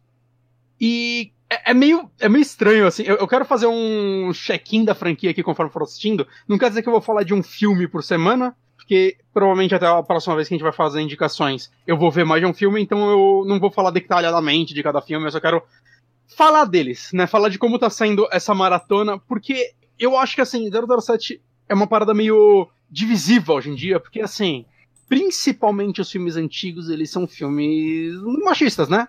É, sim. É uma. É, mas eu acho que existe um valor muito grande em 007 que eu não vejo muitas pessoas comentando. Não quero dizer que eu sou a única pessoa falando disso. Eu sou o gênio que teve esse insight. Mas 007 tá aí desde 1963. No cinema. 62. 62. Nos cinemas, né? Fora os livros começaram nos anos 50. Né, os livros foram escritos pelo Ian Fleming, alguma coisa assim. Que entre as profissões dele, ele trabalhou na inteligência, acho que da Marinha, alguma coisa do tipo, durante a Segunda Guerra. Né, ele até fala que o James Bond é uma mistura de vários agentes que ele conheceu durante este período da vida dele. E desde então, não teve nenhuma década que não teve pelo menos uns dois, três filmes do 007. Eu acho que não teve nenhuma década que não teve bem mais, viu? Toda década teve uns 4 ou 5, se pá. E eu acho isso meio incrível, porque, cara, você consegue, de certa forma, ver um pouco da história do cinema e do mundo, assim, acompanhando essa franquia. Saca, é, eu lembro que há muitos anos atrás eu fiz uma pesquisa pra faculdade sobre filmes de ação, né? Uma das minhas aulas foi de, de edição de vídeo e vídeos em si, né? E um, um, trabalho que a gente fez foi um pouco sobre a história do cinema e tal. E eu fiz uma pesquisa um pouco sobre a história dos filmes de ação. E eu lembro que na época, eu não refiz essa pesquisa para falar aqui, mas eu lembro que na época eu li algo sobre 007 ser o primeiro filme a ser classificado como filme de ação. O rótulo hum. filme de ação veio com 007. Eu não tenho certeza se é porque ele tem a primeira ou uma das primeiras perseguições de carro do cinema. É tipo, Obviamente, as pessoas voltando atrás tem aquele filme dos caras roubando um trem, os caralho, que eu esqueci o nome, que hoje é tido como o primeiro filme de ação, é, se eu não me engano. Mas eu acho que o rótulo, tipo, falar no filme de ação, veio com 007. Ok. Ou popularizou, pelo menos. E. Mata esse cachorro aí, Johnny. É... Ah, matou mesmo. Ah. eu tô tentando mutar no OBS aqui agora, mas é, ah, okay. você vai continuar ouvindo. E não só isso, né, cara? Você vê muito. Né, os primeiros filmes se passam durante a Guerra Fria. É, você vai vendo um pouco. O inimigo político da, da vez normalmente é o inimigo do 007. E isso reflete muito como ele era escrito, né? Como o autor do 007 era um cara que, tipo, hoje em dia ele não seria uma pessoa muito amada, digamos assim. Ok. Mas, é, ele era o cara, né, o 007, ele é o personagem que basicamente tá aí pra matar comunista. E ele invade outros países com a desculpa dele ser um agente secreto e assassina milhares de pessoas de outra etnia e vai embora. é isso.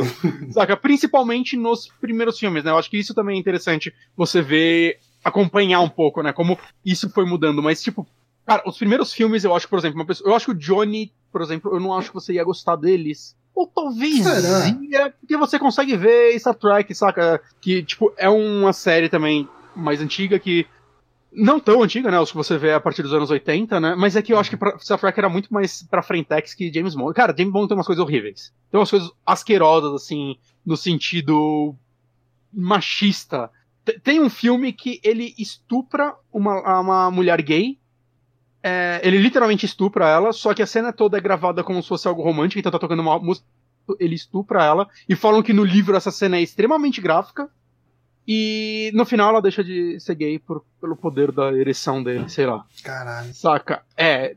O que de certa forma reflete muito também coisas é, que eram mais aceitas no passado dentro da mídia, digamos assim. É tipo você ver, sei lá, acompanhar Trapalhões e querer ver Trapalhões a partir do, dos seus lançamentos. É, não torna isso ok. Eu não acho que cenas como essa é, são ok.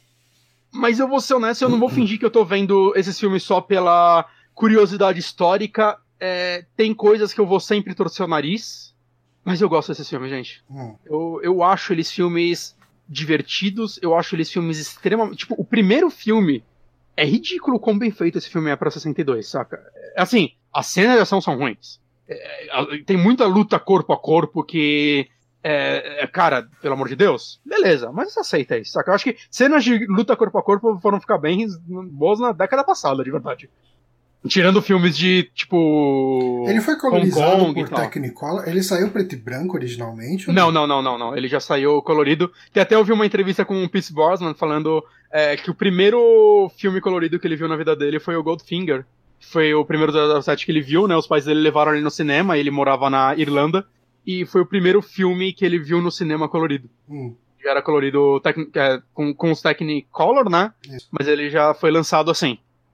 E, cara, e assim, é incrível como esse primeiro filme ele já é muito bem gravado, assim, ele tem uma fotografia legal, ele é.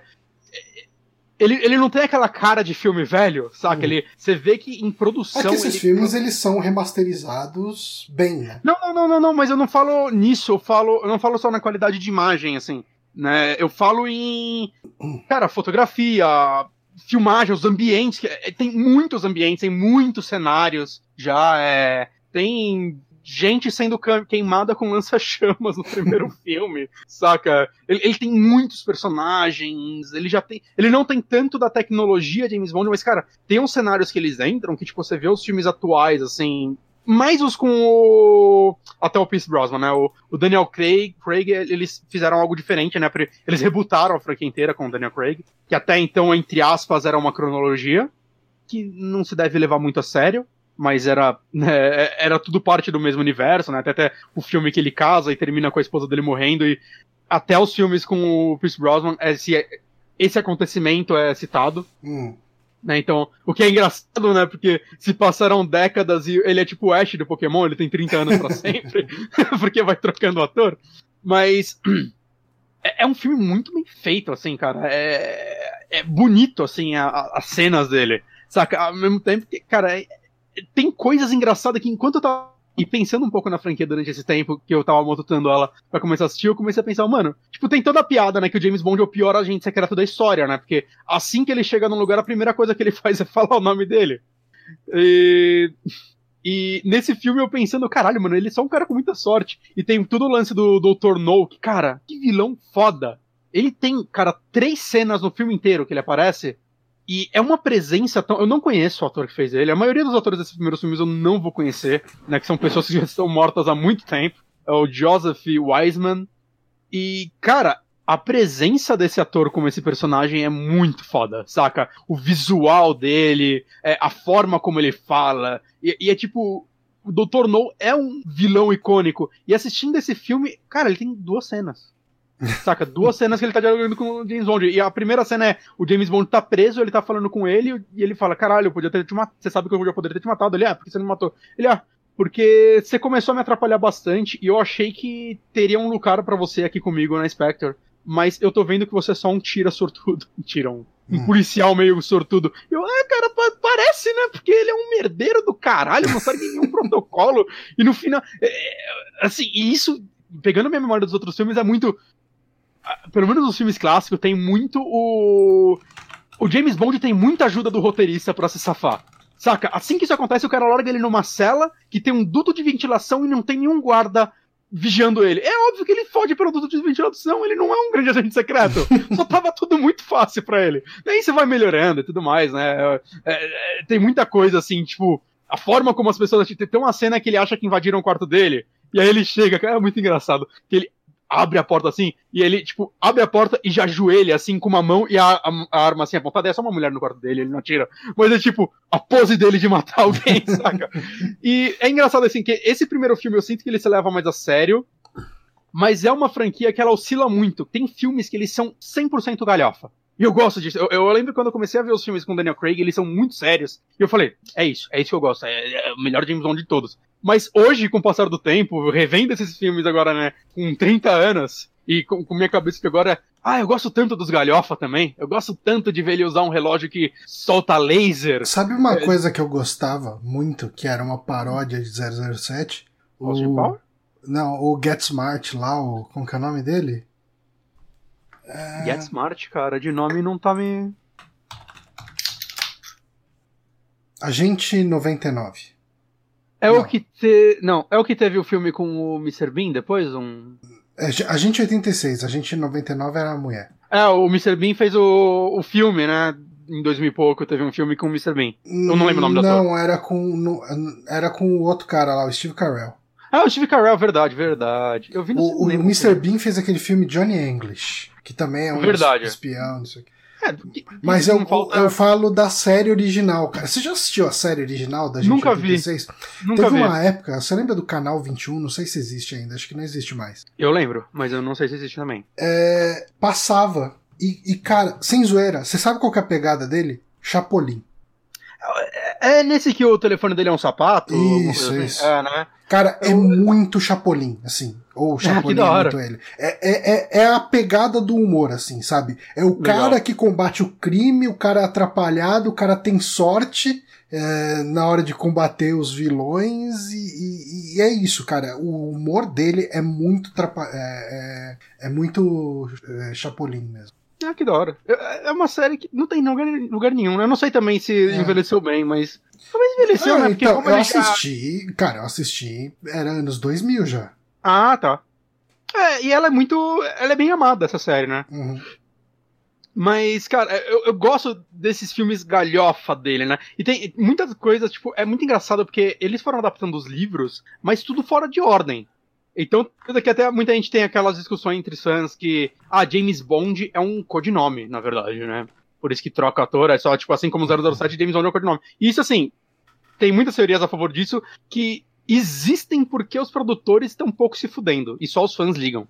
Porque os próprios filmes já mostraram que no Spectre mesmo tem uma hora que mostra o túmulo dos pais do Daniel Craig e eles são, tipo, alguma coisa bom de cada um deles, né? Então, tipo, não. Não é codinome, é, é o mesmo cara em todos os filmes, ele só não envelhece. Ou envelhece muito de uma vez, né? Porque o. O Roger Moore já tinha quase 50 anos quando ele entrou pra fazer o primeiro 07 com ele. É, tipo, as pessoas só não se importam, né? Que tem, tipo, por exemplo, um- uma coisa que começou esses boatos, pelo que eu vi, é que o sexto filme é o com o, o, o George, alguma coisa lá que eu comentei o nome. Ele é o cara de nome estranho que só fez um filme. Ok. E tem, tem uma piadinha. É, Tem uma, uma, piadinha, hora. não- desculpa, cortou. tem uma piadinha nesse filme, o George Lazenby, que é o em nome em, em serviço de Vossa Majestade, que é tipo uma mulher dá um fora nele, entra no carro e vai embora. Aí ele vira, ele olha pra câmera, assim, é muito quebra de quarta parede. Isso nunca aconteceu com outro cara. e aí, tipo, o.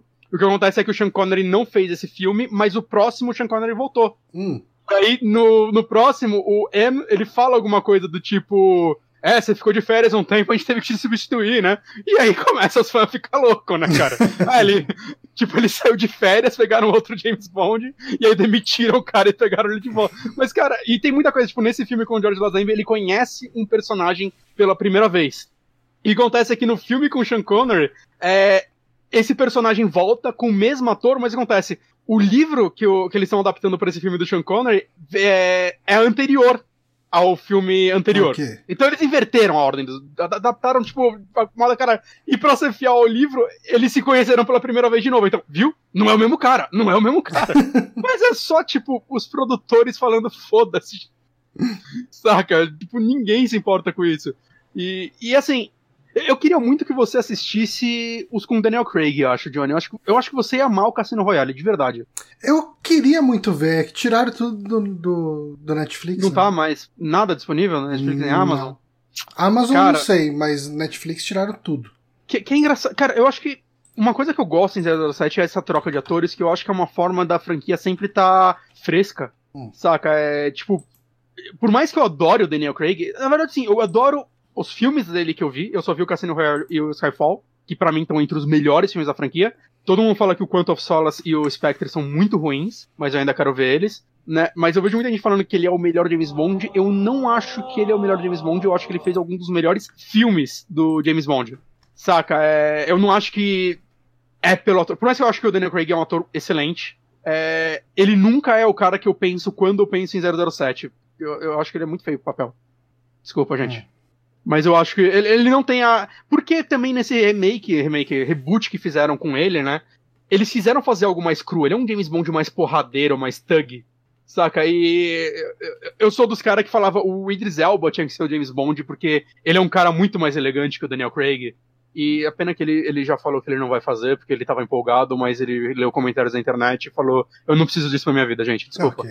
É, dá, dá pra entender, né? É, Parabéns, consigo- internet. Exato. Porque vocês deixaram o Daniel Craig ser 007 ele é loiro, mas o Idris Elba já é demais. Ah, toma no cu. embora, embora o Daniel Craig foi muito mal aceito no começo, porque a, a galera reclamava até das orelhas de banner dele. Falaram, esse cara não é o James Bond, não. Ah, eu procuro por 007 no Netflix e a primeira coisa que vem é o Millennium, os homens que odiavam, os homens que não amavam as mulheres. Eu nunca vi essa, eu vi só a versão sueca. Eu baixei o livro no Kindle. Eu queria ler o livro. Eu gostei Mas falam filme. que Hã? Eu gostei desse filme. É, e falam que o americano é melhor que o sueco, né? Do David Fincher e tal. Eu não duvido, é um filme muito É. bom. Mas, mas assim, fazendo o checklist, assim, James Bond, começando por agora, né, eu só dei uma pincelada do que eu acho da franquia, mas eu quero ver o que eu vou continuar achando após continuar a assistir esses filmes. É, cara, o primeiro filme é surpreendentemente já divertido. É, Sabe por que eu acho que você vai gostar de James Bond, Johnny? Hum, Você gosta de Indiana Jones, né? sim. Você tá ligado que Indiana Jones só existe porque o Spielberg queria fazer 007 Ah, sim, sim, sim. e nunca conseguiu, né? Ele quis criar o dele. Tanto que o Sean Connery acabou virando o pai do, Uhum. do Indiana Jones do Não, filme, foi né? Que é o meu, totalmente por causa disso. É. E eu acho estranho, né? Como, como falaram não pro Spielberg? Ele parece um cara que consegue qualquer coisa. Só se, eu não sei, é que nos anos 80 talvez ele não fosse ainda tão grande. Hum. Eu acho que se hoje o Spielberg falasse, gente, eu quero fazer um 007, Ah, não, Então não fala, entregava. por né, favor. É, eu acho que ele já não quer mais, porque, né? O Spielberg tá fazendo filmes incríveis como jogador número um e tal. O Johnny tá dando muda, ele não, eu não escuto a risada dele, ou ele não está rindo mesmo, e eu me sinto tão É, Eu, eu dei uma risada com o nariz, eu fiz um. Ah, basta pra mim. Ok. Mas eu, eu, eu gostaria, se, se um dia você visse algum, eu gostaria que você comentasse, eu gostaria de saber sua opinião. Não, Eu tá- acho que você- Se eu, se eu vir um dia, eu vou comentar, pode ter certeza. Eu, eu acho que o Cassino Royale é um que você vai gostar muito, assim, é. E ele Tem é o pessoas- começo do reboot. Por sinal, é engraçado, né, que o, o cara que fez, o diretor do Cassino Royale, que é o, o Martin Campbell, ele também dirigiu o GoldenEye, que é outro do, de um dos mais elogiados da franquia, né? É o favorito do, da galera com o Pierce Brosnan. Que, que, coitado, né? Eu, gosto, eu acho que visualmente o Pierce Brosnan é o melhor 007, eu gosto muito do, da cara dele como James Bond. Mas ele foi uma vítima muito forte hoje em dia, se você for assistir os filmes dele, da CGI dos anos 90. Puta. Né? Então eu acho que Aquele talvez é na verde parte gritando. Eu por mais que muita coisa de 007 em todos os filmes é feito com efeito prático mesmo, é cenas realmente feitas, é meio da franquia, os dele tem algumas partes de fundo verde que dão um negócio. Hum, Hum. Saca? Quando a galera acabou de descobrir dos efeitos especiais, fala, nossa, vamos botar em tudo que isso aqui vai ser foda, vai ser atemporal. e aí, coitado dele. Mas eu- esse mesmo diretor fez o Cassino Royale e o GoldenEye, então ele parece que é muito bom em começar novos James Bonds. E recentemente ele fez aquele filme do Jack Chan que todo mundo tá falando mó bem, o, o, o Estrangeiro. Hum, é, sim. É com, com ele e o Pierce Brosnan. Ele fez também Lanterna Verde, né? Todo mundo erra. Mas eu tô muito afim de ver esse estrangeiro. Eu, e depois que eu descobri que é dele, eu fiquei mais afim ainda. É, eu, quando eu procurei por 007 no Prime Video, ah, o primeiro vídeo que veio é um Roger Moore, Uma Questão de Classe. Pô, parece ser um filme falando sobre Roger Moore. É, ele, aí- ele morreu há uns dois anos atrás. Aí, tipo assim, na primeira linha tem Roger, esse filme sobre o Roger Moore, aí tem John Wick 3, Inferno de Dante e Missão Impossível. Hum. Na segunda linha tem Missão Impossível e O Estrangeiro. Olha aí. Então deve ter alguma coisa a ver. Provável. É isso, gente. É eu isso, eu gente. sei que é uma franquia que talvez seja problemático elogiar algumas coisas dela, principalmente nos filmes antigos. É, eu reconheço todas essas falhas dela e eu espero que os produtores também, para não repetir. Eu acho que é até um filme que se beneficiaria de começar com aquelas mensagens tipo do Tom Jack, saca? Isso representa a época em que foi feita. A gente não apoia estupro, gente. Desculpa. Mas eu acho que ainda são filmes muito preciosos e bem divertidos em sua maioria. Ok. E o começo pra mim foi muito legal. Eu quero ver como vai ser continuar assistindo. E aí eu vou falando pra vocês aqui como tá sendo essa experiência. Legal. Ao menos vocês caras, você fala, pelo amor de Deus, não fala mais dessa franquia. Não, não. Mentira. Ninguém fala Mentira. nada. eu- É, é mais ou menos o que você tá fazendo com Star Trek, saca? Que você tá vendo várias e dando seu check-in aqui. Sim. Eu acho, que, eu acho que ia ser legal fazer isso com James Bond, porque é uma franquia que eu gosto bastante. assim, eu tenho muito carinho, recordações de assistindo ela com meu pai e tudo mais. E... A- aliás, Tá ontem eu assisti o segundo episódio de Star Trek Enterprise, que Hum. é considerado por muita gente como a série que acabou com Star Trek na televisão. Caralho. Calma. Porque assim, a- é, Star Trek teve a primeira temporada, a primeira série, né, que teve três temporadas. três ou quatro, acho que são três. Foram três. três. Aí teve The Next Generation, teve sete temporadas. E o, o The Next Generation teve sete, o Deep Space Nine teve sete, o Voyager teve sete temporadas, e daí veio o, o Enterprise. Enterprise aguentou quatro temporadas chorando. Caralho. E, enfim, uh, dizem que dizem que ela começa fraca, ela engrena, o meio dela é horroroso e o final tava bom, daí ela foi cancelada. Mas, hum. Mas você acha que ela foi cancelada talvez também porque a galera tava num burnout de muitas Star Trek seguidas e não, a galera foi, não deu Ela chance? é de muito tempo depois da, Ah, é? da, da, Deep- da Voyager, né? Hum, Que a- então, na época da Voyager, eu acho que quando a Voyager estreou, é, tinha acabado de, de acabar o. Eu acho que assim, fazia muito pouco tempo que tinha acabado The Next Generation e Deep Space Nine tava no ar ainda. Ah, tá. E daí depois que acabou o Voyager, acho que passou um tempo e, e começou a interpretar. Mas enfim, eu assisti o segundo episódio e foi difícil prestar atenção na televisão, viu? Caralho. Mas talvez eu continue assistindo. Se bem que eu tô mais inclinado a voltar a assistir The Expanse. Porque eu terminei a primeira temporada e não assisti mais. Ver a segunda. Hum. Eu tenho que começar a ver The Expanse. Eu fiquei meio interessado, mas ainda não. Eu acabei agora o Better Call Saul, né? Então, Porra, a gente podia ter falado de Better Call Saul. Mas, podia. série boa, né? Também. Bom, né? Muito bom. Rapaz, muito quero bom. ter, vou ter que dormir um ano direto agora. Não, tomara que esse ano tenha Cobra Kai. Uh, sim, sim, foda-se Better Call Saul. Série Cara, bosta do Cobra, caralho. Cobra Kai, quando voltar, também vai ser de fuder, hein? Caralho, mano. Do jeito que terminou a segunda temporada. Vem, vem em mim, Cobra Kai. Assistam Cobra Kai, muito bom. Assistam Cobra Kai. Não precisa assinar eu também, não, pode piratear. Mentira, tem que assinar só pra ver Cobra Kai pra eles falarem, caralho, essa série tá dando certo. Não parar lá não. Não, Cobra Kai é muito. Gente, a gente vai ficando por aqui. Eu tô meio amoado hoje. Desculpem-me. Mas semana que vem a gente tá de volta. Com sorte estarei jogando alguma coisa. Essa semana foi uma semana muito de phase out pra mim. Eu terminei o Final Fantasy VII Remake. Adorei. Puta que pariu, que Aí, jogo foda. boa. Empolgadaço para as próximas partes.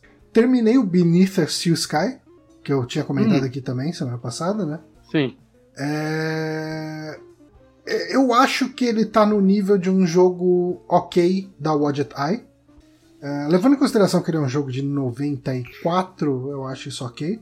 É, mas ele não é. Mais ok que isso. É, pra mim não é tão memorável quanto os jogos da LucasArts. É, Ah. Mas ele não é ruim. Ele é um Pou- jogo. Poucos, poucos point and click são tão memoráveis quanto os Ah, jogos sim, da... sim, sim, sim. É que muita gente fala do Beneath a Steel Sky, né? Pô, o estrangeiro tá na... Eu falei isso. Você falou, mas eu, eu não sei porque eu, eu, eu não me liguei que isso... Eu, eu baixei esse matou. Aí, ó. É que eu entrei aqui pra colocar o documentário do Roger Moore que você falou, porque eu quero assistir esse documentário agora. E aí eu, tipo, vi aqui o estrangeiro, peraí, o Johnny falou estrangeiro. É esse estrangeiro, caralho. Sim. Legal, que legal. Legal. Depois, depois você fala se é bom. Se for bom, eu assisto. Mentira. Talvez eu assista no final de semana. Ah, todo mundo já falou que é bom, minha opinião não é importante. Não vou nem falar aqui. A sua opinião Quero é que não falar. importa. Oh. Mas enfim, gente, a gente vai ficando por aqui. Uma boa noite pra todos vocês, boa semana e semana que vem estamos aqui de volta para mais indicações. Hum. Beijos. Não!